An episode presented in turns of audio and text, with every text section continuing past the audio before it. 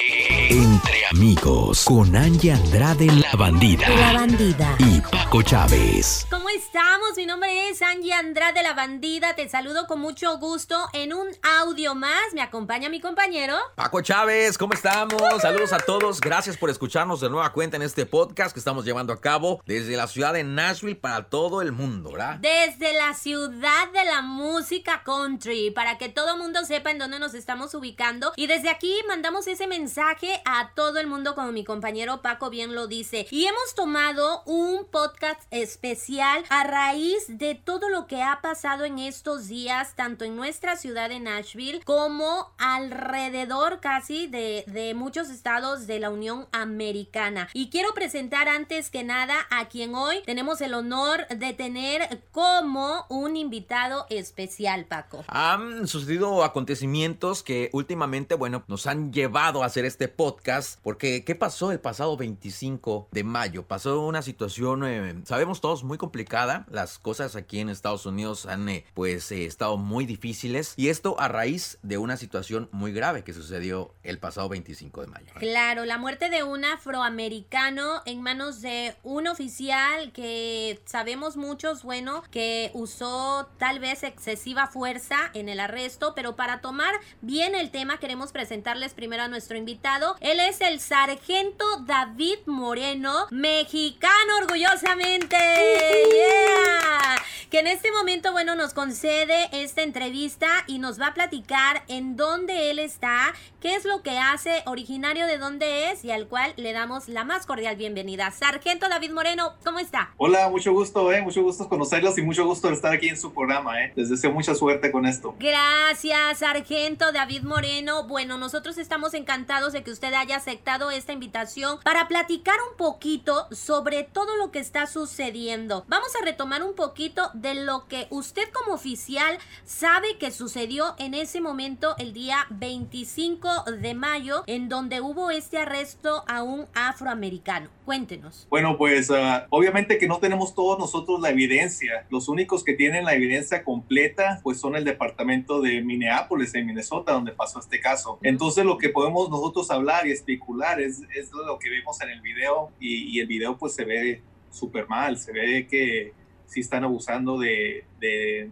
del afroamericano, este, este señor George. Y pues esas técnicas y esas tácticas que están utilizando, especialmente el policía que tiene la rodilla en el cuello de, del señor Floyd, pues eso eh, no nos lo enseñan en la academia de policía. Claro, lo que se sabe es que, bueno, el hecho sucedió el 25 de mayo, como usted bien lo menciona, en Minneapolis, Minnesota, afuera de un comercio en donde hubo un arresto de este sospechoso de haber falsificado un billete de 20 dólares, en donde después, bueno, fallece a, raíz de todo lo que todos nosotros, como usted dice, lo vimos en cámaras. La muerte de George Floyd llevó al país y a muchas personas después de la pandemia a un caos porque sin duda alguna todas las personas que se han levantado en protesta llevan como mensaje al no racismo. Pero estamos viendo oficial que no nada más es una protesta pacífica. Hemos pasado de una protesta pacífica a incendiar cortes, por ejemplo aquí en Nashville, lo que sucedió, a destruir patrullas, a agredir directamente a todo el personal de policía. Queremos que usted nos dé ese punto de vista como sargento, como una persona que sirve a la comunidad, a la sociedad. ¿Cómo se sienten ustedes en este momento? Porque también en Utah usted nos está platicando que las cosas se pusieron feas. Sí, claro, aquí quemaron patrullas, vehículos, hicieron mucho graffiti, se metieron mucho en las tiendas a robar, todo ese tipo de cosas también me imagino que pasaron en todas partes, no nomás en Nashville, en Utah, en California, en Nueva York, en Miami, en todas las ciudades grandes, pues son actos criminales, hay que llamar en lo que son, son personas que se aprovechan de la situación para, para robar y pues están causando desastre y desorden y por eso no, no, nosotros no podemos tolerarlo. Obviamente como policías nos gusta que las personas protesten y nosotros queremos protegerles sus derechos, que al final del día para eso estamos, para proteger los derechos de las personas. Si una persona me dice a mí, oye oficial, quiero protestar acerca de esto y planeamos, nos organizamos y hasta yo les abro las calles para que ellos vayan y, y hagan su protesta. Pero de ahí a pasar a actos criminales, pues eso no podemos tolerar. Yo estaba pensando, oficial, que esto se llevó más allá de la real causa. Llevar a cabo una manifestación violenta creo que eh,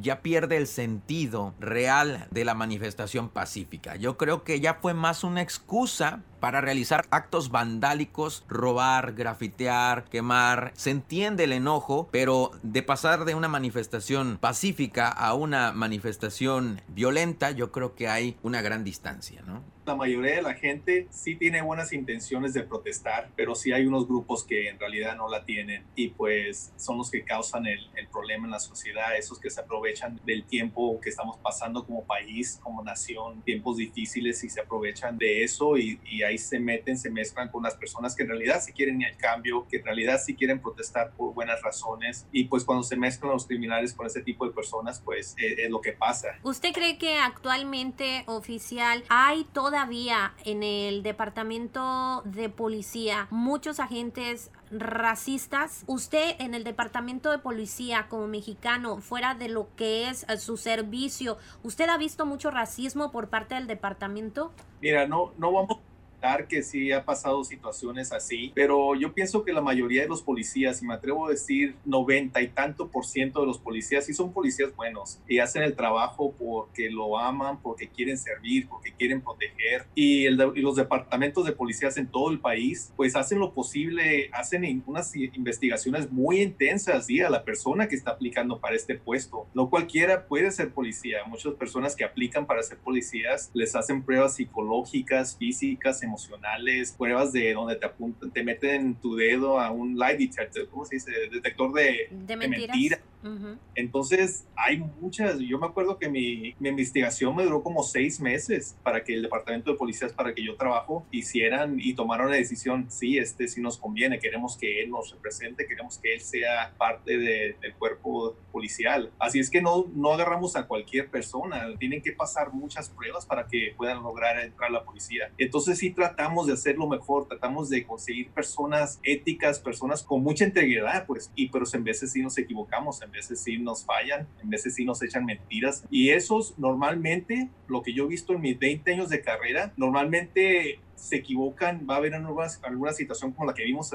ahí con este señor Floyd y salen sus colores a la luz y, y, te das cuenta, este, este no debe que estar aquí, es una manzana podrida. Hay mucha gente, eh, Paco, que no está tan a gusto con la decisión de eh, que dieron las autoridades acerca del arresto, porque bueno, queremos comentar que después de unos días de ver los videos, de la presión de la gente, de las manifestaciones, pues quieren acelerar el procedimiento de arresto del policía hacia la muerte del afroamericano. Se dice que después de cuatro días las autoridades anuncian el arresto del ex oficial Deren Chauvin y lo castigan solamente por homicidio involuntario de tercer grado. ¿Qué significa eso, oficial? Porque mucha gente pide que eso no es lo justo.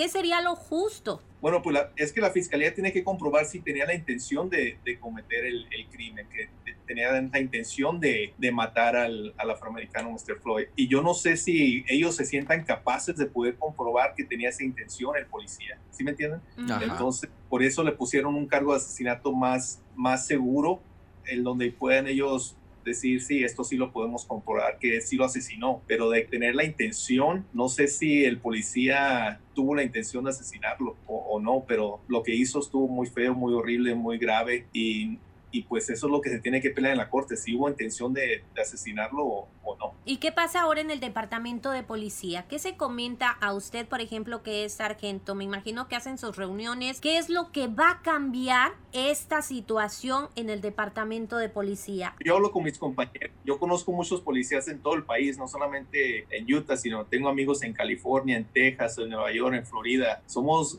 tengo grupos de Facebook donde yo me meto a hablar con otros policías de, de otros departamentos por toda la nación y, y, créeme que el sentimiento de todos los policías con los que yo hablo es que, que este oficial se, se equivocó, no, no tuvo que haberle puesto la rodilla en el cuello por tanto tiempo. Así es que todos estamos de acuerdo que, que eso no es algo que, que, hacemos. En el momento que tú esposas a alguien, esa persona ya no es una amenaza para ti. Entonces, él no tuvo que haber hecho eso. Mr. Floyd ya, ya estaba esposado. ¿Qué le puede hacer? Sabemos todos que las manos son las que te matan. Entonces, cuando las tienes controladas, esposadas, ¿qué te puede hacer Mr. Floyd? Ahí ya no tienes todo el derecho de utilizar esa, ese tipo de fuerza letal donde una persona pueda morir.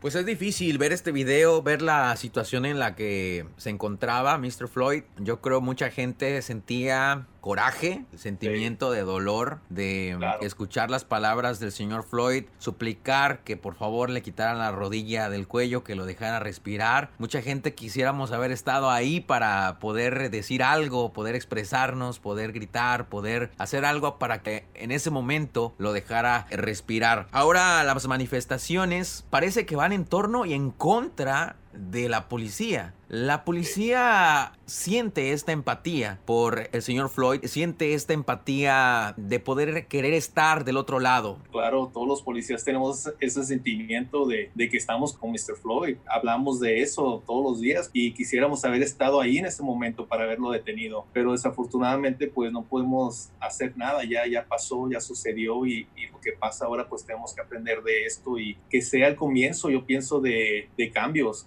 de, desde arriba, desde los los jefes de la policía que hacen los procedimientos y todo esto, pues ellos tienen que tomar también cartas en el asunto y, y que todos aprendamos de esto, porque sí, no podemos seguir continuando de esta manera y más con la comunidad afroamericana que parece que siempre son ellos los que están involucrados en este tipo de cosas y no queremos, no queremos que sucedan esto y, y, nos sentimos muy, muy mal. Las palabras esas del señor fue cuando dice mamá, cuando llama por su mamá, eh, es que te, te rompe, te quieres llorar y, y, te sientes impotente. Para todas esas personas oficial que quieren esa empatía que Paco comenta. Sabemos que hay unas imágenes muy virales, muy virales de un departamento de policía que se arrodilló ante una manifestación. ¿Qué significó haberse arrodillado? ¿Qué es la imagen que ellos querían reflejar o el mensaje que le quieren dar a toda la comunidad que tiene un concepto ahorita negativo del departamento de policía? De que estamos con ellos, que estamos en contra de la injusticia, que estamos en contra de lo que le sucedió al señor Floyd. Yo lo miré de esa manera cuando miré a los policías. Creo que fue Florida que hicieron eso. Y pues me dio mucho gusto que, que tomaran ese, la rodilla para decirle a la gente, estamos con ustedes. Tenemos que entender que ustedes no son nuestros enemigos, ni yo soy el enemigo de ustedes. Tenemos que trabajar juntos y tenemos que vernos de esa manera. ¿Qué siente un oficial de policía cuando esas personas a las que ustedes protegen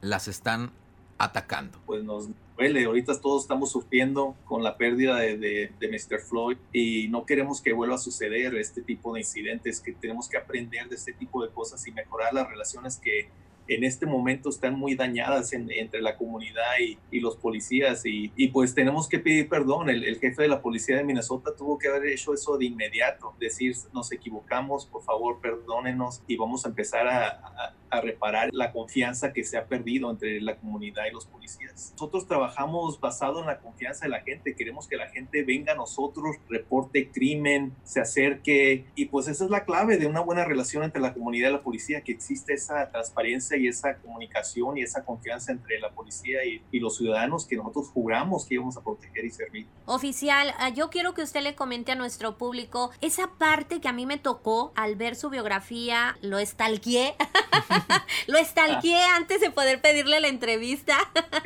porque quería, quería conocer esa parte del oficial. Usted comenta en su página este, que todas las historias malas siempre salen a la luz, pero las buenas muy pocas veces se reconocen. Y ustedes salen a luchar por nuestra seguridad todos los días, cada vez que se levantan, cada vez que se ponen ese uniforme, porque esa es su misión. Y quiero que le cuente un poquito a la gente de esa historia que usted comentó en su Facebook, que apenas recientemente un compañero había ido a un llamado de violencia doméstica y que desgraciadamente perdió la vida, o cuando usted eh, rescató a una persona de suicidarse. Cuéntenos un poquito para para que vea la gente que lo que usted hace es una labor tan importante y tan merecedora de aplauso, que son esos casos, Paco, que no escuchamos, que no son virales, porque salvó la vida, eso no, no, a muchos no les importa, no cuenta. Y queremos que aquí sí cuente y queremos escucharlo de su propia voz. Ahorita que ustedes están hablando conmigo, yo con ustedes, en este momento que estamos aquí sentados, hay un policía en, todo, en el país, en cualquier parte del país, de los 50 estados, haciendo un acto heroico, haciendo algo increíble por su comunidad que él representa. Le está salvando la vida a alguien, está ahorita protegiendo, tal vez está en una casa ahorita de una persona que ha sido abusada sexualmente o abusada de violencia doméstica, o le está recuperando un carro robado a una persona que le acaban de robar su carro, su hogar, sus joyas o lo que sea, o está deteniendo a una persona que se está drogando en este momento, o está salvando una vida en un puente de una persona que se quiere suicidar. Es que hay tantas cosas que un policía hace en un turno de su trabajo que la gente nunca se va a enterar porque el policía nunca lo va a publicar en sus redes sociales, no, no va a decir, hey, hoy le salvé la vida a fulanito, deme las gracias. No, obviamente que no, lo va a hacer porque es buena persona, porque le encanta proteger a la gente, le encanta tu labor y no espera que la gente ni siquiera le dé un gracias. Con ir a y ponerse el uniforme, ir a salir a patrullar y hacer la diferencia, con eso basta. Y yo pienso que, que es una procesión muy noble, muy digna, muy honorable y una cantidad muy mínima, mínima, te arruina todo lo bueno que el policía hace y con un policía malo se arruina todo. Créanme que, que cuando un policía malo hace algo, el policía bueno le duele en su corazón porque derrumba todo lo bueno que ha hecho en su carrera, lo derrumba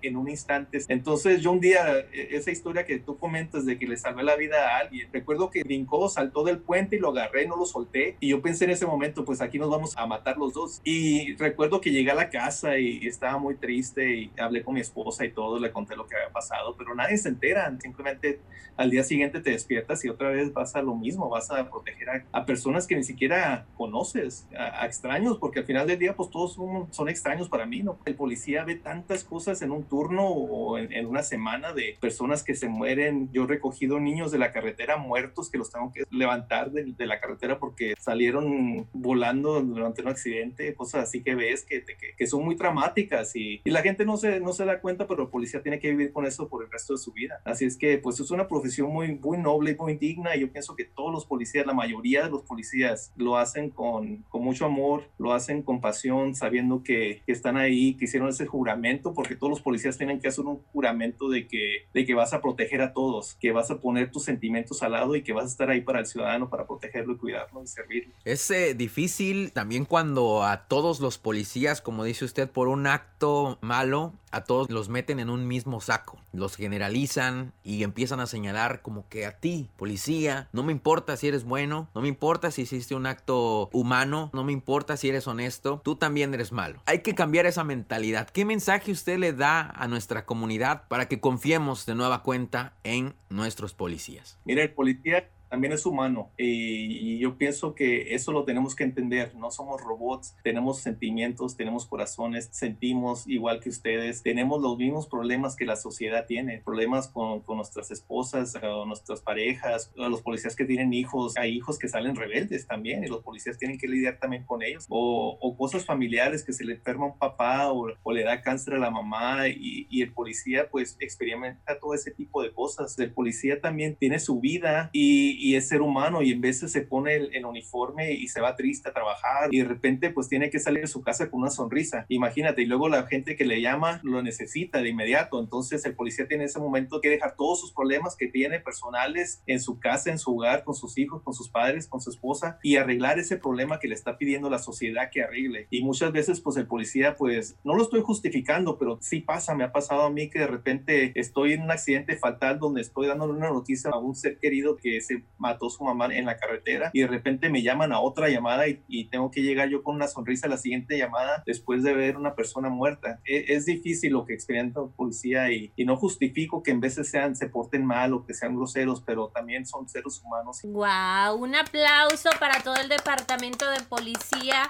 que, como usted dice, no por una manzana podrida, toda la canasta viene con manzanas podridas. Quisimos hacer este audio en reconocimiento a los policías que sí son buenos, que sí han llevado a cabo ese juramento de cuidar a la ciudadanía, de velar por su seguridad, de ponerse el uniforme y defenderlos ante una situación de violencia doméstica, de violación, de altercado en un negocio, de robo, porque no nada más se, se dedican a una sola cosa, son muchas, muchas las que ellos viven día a día y queremos exaltar ese trabajo de el oficial que hoy nos concede esta hermosa entrevista al cual, bueno, nosotros le agradecemos muchísimo, Sargento David Moreno. Él es mexicano, originario de dónde, oficial? De Mexicali. Mi, mi madre es de ahí de Mexicali, Baja California. Mi padre es de Guanajuato, ¿eh? Mi padre es de ¡Uh! Guanajuato. ¡Arriba! Ahora, Actualmente usted, bueno, lleva a cabo su servicio en Utah. Sí, claro. Yo estudié y crecí en California. Cuando migramos para Estados Unidos, mis padres nos trajeron a, a California y ahí crecí, ahí estudié, ahí hice la, la high school, la prepa, la secundaria, todo. Y luego me metí a la, a la Universidad de San Diego State, fue elegido a, ahí a la, a la Universidad de San Diego State University, que son los Aztecas. Ahí, ahí estudié cinco años la carrera que estoy ejercitando ahorita, que es de, de crimen, de administración de justicia, justicia criminal, todo eso estudié. Y ahorita he estado ya acá en Utah sirviendo aquí la comunidad de este estado. Veo muchos, muchas insignias en su traje. Oh. ¿Qué significan esas insignias, oficial? Esta es de la unidad de pandilla, esta que estoy en buena condición física.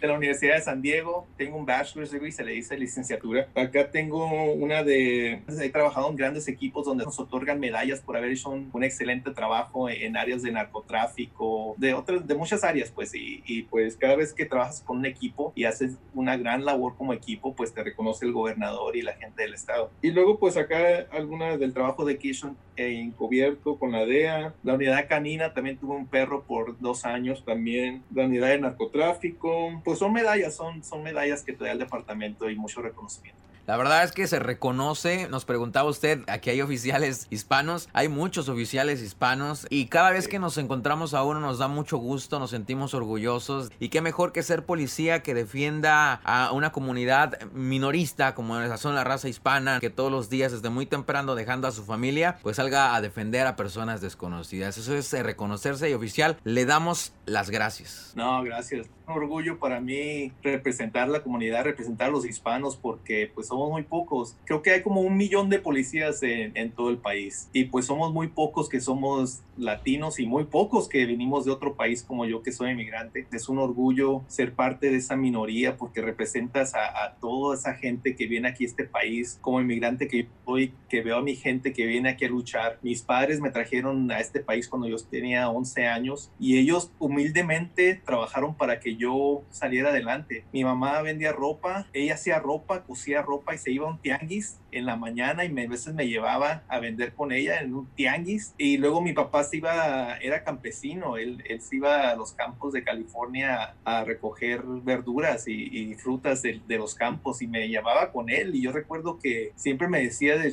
de cuando tenía 11, 12 años, David, nunca trabajes aquí conmigo. Tú tienes que estudiar, tú tienes que prepararte, tú tienes que ser lo que tú quieres ser en tu vida. Si quieres ser policía, pues ánimo, hijo, pero aquí no te quiero ver. Entonces eso se me quedó muy grabado. Yo siempre decía, yo no, yo no quiero decepcionar a mis padres, no quiero ellos tanto que hacen, el sacrificio que hacen para que yo te pueda tener una carrera, yo tengo que prepararme, yo tengo que estudiar, yo tengo que ser mejor. Y cuando tienes ese, ese pensamiento, pues no quieres decepcionarlos y, y le eche ganas y gracias a Dios que, que, todo me salió bien, gracias a Dios. Oficial, de verdad le agradecemos infinitamente. Sargento David Moreno, mexicano. Eh, actualmente, bueno, él radica en Utah y hace su servicio y queríamos, bueno, pues exaltar nuevamente el servicio del policía. No todos los policías son malos, no todos los policías son manzanas podridas. Desde aquí nuestro corazón para todos los policías que están enfrentando esas manifestaciones, que están enfrentando esas críticas en este momento, esos señalamientos, esas acusaciones. Y volvemos a repetir, no todos los policías son malos, Paco. No todos los policías son malos. Hay que seguir luchando por eh, levantar la voz y defender a aquellos policías buenos, que como lo dijo el oficial, son la gran mayoría. Muy poco se habla de ellos. Como siempre dicen por ahí, se habla más de lo malo que de lo bueno, pero hay historias, tú acércate a un policía, pregúntale cómo es su vida, ¿no? Él tiene una vida detrás de la vida del policía, entonces hay que entender eso y no juzgarlos, porque no solo por un acto malo se debe meter en el mismo saco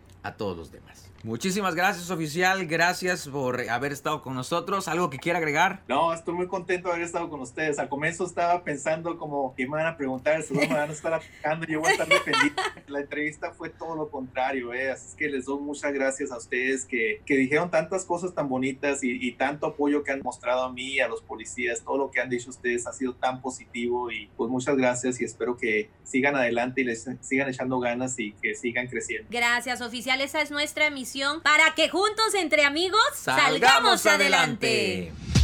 Entre amigos, con Angie Andrade la bandida. La bandida. Y Paco Chávez.